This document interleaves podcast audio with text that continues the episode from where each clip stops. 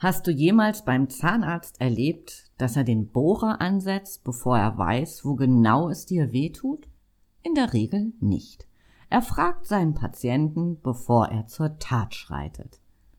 Bei Verkaufsgesprächen sieht das häufig ganz anders aus. Wie du herausfinden kannst, was dein potenzieller Kunde wirklich will und damit deine Abschlussquote steigern kannst, das verrate ich dir in dieser Podcast-Folge.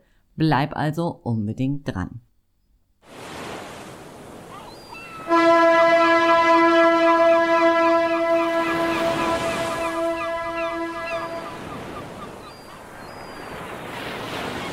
Ahoi und herzlich willkommen zu einer neuen Folge Rock Dein Business. Der Podcast für mehr Wunschkunden, mehr Geschäft und einfach mehr Zeit für dich. Mein Name ist Andrea Weiß und ich freue mich, dass du heute wieder an Bord bist. Wie viele Verkaufsgespräche hast du schon erlebt, bei denen du das Gefühl hattest, dass es gar nicht um dich und deine Wünsche und Bedürfnisse geht? Das Geheimnis zielführender Verkaufsgespräche liegt nicht darin, einen ganzen Kübel von Vorteilen über den Gesprächspartner auszuschütten, sondern die richtigen Fragen zu stellen. Und genau darum soll es heute gehen. Ein Verkaufsgespräch lässt sich in viele Stadien einteilen, vom Warming up bis zum Abschluss. Die entscheidende Phase ist nach meiner Erfahrung jedoch die Analysephase. Wie bei meinem Beispiel mit dem Zahnarzt. Erst fragen, wo es weh tut, dann bohren. Erst wenn du weißt, was dein potenzieller Kunde wirklich will, kannst du ihm auch ein optimales Angebot unterbreiten. Und dieses ganze Thema Verkaufsgespräch hat für mich weder was mit Talent noch mit Intuition zu tun, sondern einfach mit den richtigen Fragen. Bevor wir uns das im Detail angucken, lass mich noch mal ein paar Gedanken vorweg schicken. Warum kaufen wir eigentlich Produkte und Dienstleistungen?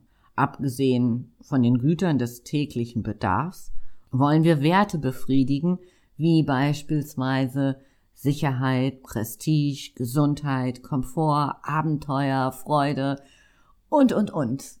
Die Liste geht noch viel, viel länger. Paar Beispiele dazu. Wenn jemand eine Versicherung kauft, dann kauft er nicht per se diese Versicherung, sondern er kauft die Sicherheit, im Ernstfall nicht vor dem finanziellen Ruin zu stehen. Mit einer Rolex wird nicht die Anzeige der Uhrzeit, sondern vor allem Prestige gekauft und zu einer bestimmten Gruppe zu gehören. Ja, natürlich kaufen wir mit einer Rolex auch Wertsteigerung, aber das ist eher sekundär. Mit einem Coaching kauft der Mensch das Ergebnis, was er oder sie erreichen will. Weg von der aktuellen Situation hin zu dem Ziel, was gewünscht ist und das möglichst ohne Umwege. Weil für Umwege, da hat er in der Regel schon selbst rumprobiert. Bücher gelesen, YouTube-Videos geguckt, um das mal so ein bisschen überspitzt zu formulieren. Und was hat's gebracht?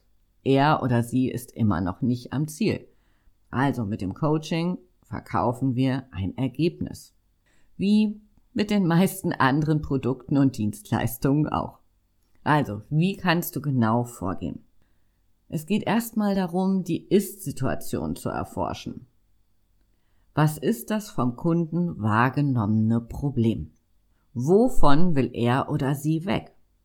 Ich weiß, beim Wort Problem rollen viele die Augen. Und meine Antwort dazu ist in der Regel, häng dich nicht an einem Wort auf. Natürlich kann ich das Wort Problem auch durch Schmerz oder ein anderes Wort ersetzen. Solltest du mit den Augen gerollt haben, dann ist es für dich vielleicht möglich, das Wort Problem eine neutrale Bedeutung zu geben. Denn wenn wir uns mal die Customer Journey anschauen, dann beginnt die Reise in der Regel mit einem Wunsch oder einer Herausforderung, für die eine Lösung gesucht wird. Und das können wir dann vielleicht möglicherweise auch als Problem bezeichnen. Aber das nur mal ganz am Rande. Also im ersten Schritt geht es darum, die Ist-Situation zu erforschen. Im zweiten widmen wir uns um das Ufer, was erreicht werden soll. Also, wie soll es denn zukünftig sein?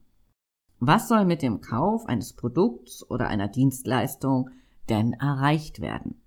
Welche Werte sollen befriedigt werden? Habe ich gerade schon mal kurz angedeutet. Wenn du weißt, welchen Wert dein potenzieller Kunde befriedigt werden, oh Gott, jetzt habe ich mich rückwärts durchs Knie formuliert. Ich fange doch mal neu an. Wenn du weißt, auf welchen Wert dein Kunde den Fokus legt, dann kannst du das später im Verkaufen auch viel besser für dich nutzen. Wir kommen schon zum dritten Schritt. Und das sollte dich wirklich interessieren. Was hat deinen potenziellen Kunden bisher davon abgehalten, sich auf den Weg zu machen? Zeit, Budget, Manpower, die Gründe können ganz vielfältig sein und du solltest sie kennen. Vielleicht hat sich dieser Mensch aber auch schon auf den Weg gemacht und hat negative Erfahrungen gesammelt. Wenn dem so ist, dann sollten wir diesen Punkt auf jeden Fall erforschen, um nicht in die gleiche Falle zu tappen. Unser potenzieller Kunde hat seine Wünsche kommuniziert. Jetzt ist es für uns an der Zeit herauszufinden, welcher Wunsch bzw. welches Ziel im Fokus steht. Vielleicht hast du bisher immer so agiert, dass du es einfach aufgenommen hast und versucht dann in deinem Angebot zu verarbeiten. Aber, und ich komme einfach mal mit einem Aber um die Ecke. Wir haben vielleicht eine Idee davon, was unserem Kunden besonders wichtig sein könnte. Aber wir wissen es nicht. Also lass deinen Kunden ein Ranking machen was ist ihm besonders wichtig, das zweitwichtigste, das drittwichtigste und so on. Und dann können wir noch was richtig Cooles machen. Wir wollen nämlich wissen, auch von unserem Kunden, wann hat er denn sein Ziel erreicht. Weil am Ende des Tages werden wir gemessen an der Zielerreichung. Und hier kannst du ganz wunderbar mit Skalen arbeiten. Kennst du vielleicht aus dem Coaching? Die Frage, wo stehst du jetzt? Und wann wäre denn dein Ziel erreicht, lieber Kunde? Du stehst jetzt vielleicht bei zwei und du möchtest auf sechs. Oder die Not ist so groß, du bist auf sechs und du willst auf oder acht und du willst auf zwei zurück. Mit diesen Skalen zu arbeiten ist total Hammer, weil der Kunde für sich erstmal nachdenken kann, ja, okay, wo habe ich es denn einsortiert und wo ist das Ziel denn ganz konkret? In den letzten beiden Fragen kümmern wir uns um das Budget. Super wichtig. Wie viel Geld kann er denn überhaupt ausgeben oder investieren? Und wir kümmern uns um zeitliche Aspekte. Oh, und nicht zu vergessen, was mir gerade einfällt. Wenn du im Business to Business unterwegs bist, dann sollte uns natürlich auch interessieren, wer ist denn noch an der Entscheidung beteiligt. Je größer das Unternehmen, in der Regel umso mehr Menschen, die an der Entscheidung beteiligt sind, umso länger dauert's, bis du eine Antwort bekommst. Und mit diesen Informationen, die wir jetzt gesammelt haben in den einzelnen Schritten, können wir zur Tat schreiten und uns Gedanken machen, wie unser Angebot ganz konkret für diesen potenziellen Kunden aussehen soll. Das System ist immer gleich. Es geht darum, so viel Infos von unserem Gegenüber zu bekommen, wie nur irgend möglich. Deine kleine Aufgabe ist jetzt, deinen eigenen Style daraus zu machen. Authentisch zu sein, deine Wortwahl zu finden und natürlich flexibel zu bleiben. Das System gibt dir Sicherheit, nichts Entscheidendes zu vergessen. Du hast zu sagen eine Checkliste.